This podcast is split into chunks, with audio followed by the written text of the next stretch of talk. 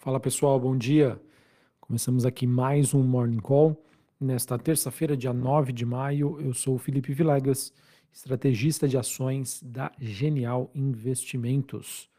Bom, pessoal, para essa terça-feira, as bolsas globais recuam com o efeito da desaceleração das importações da China é, em sua recuperação econômica, enquanto investidores aguardam a divulgação dos dados de inflação nos Estados Unidos esses dados que saem amanhã. E o que aconteceu que está influenciando então o mercado nesta terça-feira, após a divulgação da, dos dados sobre a balança comercial chinesa.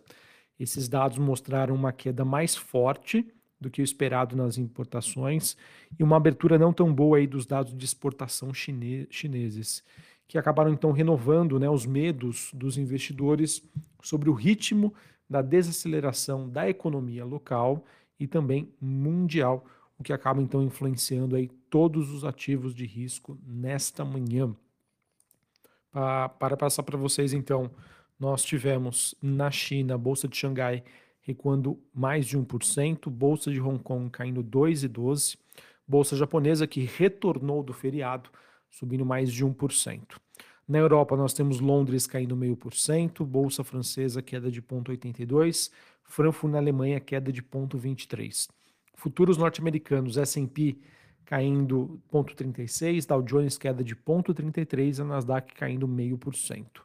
O VIX, que é aquele índice do medo, alta de quase 4%, mesmo assim numa região tranquila ali no, na faixa dos 17,61 pontos. E o DXY, dólar index, avançando ponto 15, 101,52 pontos, com a desvalorização das commodities e que por consequência isso acaba impactando numa desvalorização das moedas de países emergentes neste cenário a gente acaba tendo então um dia de valorização do dólar.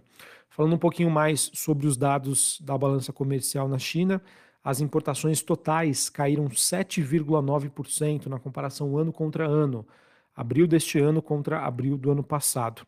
Foi muito mais do que a queda esperada de 0,2%. Em relação às exportações, houve um crescimento de 8,5%, um pouco acima do previsto. Assim, a China acabou tendo um superávit de 90,2 bilhões de dólares. O que acontece, pessoal? É, esse dado mostra que a China está muito mais preocupada né, com as questões locais, focando menos no exterior e se voltando aí mais para o comércio doméstico. Então, isso acaba influenciando né, negativamente os mercados, já que a China é um dos principais é, consumidores de commodities do mundo. E se ela está, digamos, precisando importar menos, porque o que está sendo produzido é, neste momento na China já é o suficiente, isso acaba gerando aí essa sinalização mais negativa nos mercados globais. Beleza? O efeito, pessoal, sobre isso em relação também a algumas commodities, é, por hora tem um certo limite, é, ao mesmo tempo em que a gente, por exemplo, observa o cobre avançando meio por cento, de outro lado, o níquel caindo 1,60 e o minério de ferro acaba sendo aí, sem sombra de dúvida, a commodity mais impactada. Os contratos futuros negociados em Singapura, queda de quase 3%, nos negócios à vista, queda de 1,9%, em Dailan, bolsa de futuro na China, a gente acaba tendo aí um movimento distinto, tá? Uma alta de 1,28. Beleza? Bom, então acho que era isso que eu tinha para comentar para vocês em relação ao noticiário internacional. Infelizmente, a gente acaba tendo aí um dia mais negativo para as bolsas globais, para algumas commodities, principalmente o minério de ferro e o petróleo. Acabei não comentando aqui o contrato negociado em Nova York, o WTI, caindo quase 1% nessa manhã. Ele que está na faixa ali dos 72 dólares o barril, ao mesmo tempo que investidores se preparam para o principal dado desta semana, o dado de amanhã, em que nós teremos a divulgação aí dos dados de inflação nos Estados Unidos. Se eu não me engano, esse dado aí deve ser divulgado às 9h30 da manhã, porém, amanhã, quarta-feira, a gente divulga aí as informações corretas. Beleza? Sobre o noticiário local, pessoal, a gente acaba tendo a expectativa do mercado em torno da divulgação da ata do Copom. Esse, esse relatório vai ser divulgado é, daqui a pouquinho do horário que eu estou gravando este Morning Call. Vai ser divulgado às 8 horas das, da, da manhã. É, e essa ata né, faz referência a decisão do Copom, que na semana passada optou por manter a Selic em 13,75. Ele mencionou aí que a chance né, de retomar um ciclo de ajuste é, seria um cenário menos provável, ou seja, de queda da taxa de juros. Ontem a gente teve as repercussões, é, tanto no câmbio quanto na taxa de juros, após a confirmação de, de Galípolo para o Banco Central. É, esse movimento fez com que o dólar se valorizasse ante o real, subiu mais de 1%, voltando aí para o patamar em torno dos R$ reais por dólar, né? enquanto a curva de juros aqui no Brasil ganhou inclinação, principalmente olhando para as taxas de juros mais longas. O que, que acontece, pessoal? Qual que foi a percepção do mercado? Com a introdução do Galípolo no BC, muito provavelmente para as próximas decisões do Copom em que ele participar, não teremos decisões unânimes sobre uma manutenção da taxa de juros. O governo que está optando aí por aumentar a sua influência dentro aí do Comitê de Política Monetária, obviamente dentro do BC. É, se porventura né, é, esse processo aí avançar, crescer, vai criar mais ruído. É, a gente poderia ter uma maior inclinação, né, ele, poderia ser, ele poderia ganhar corpo né, sobre uma, uma queda da taxa de juros.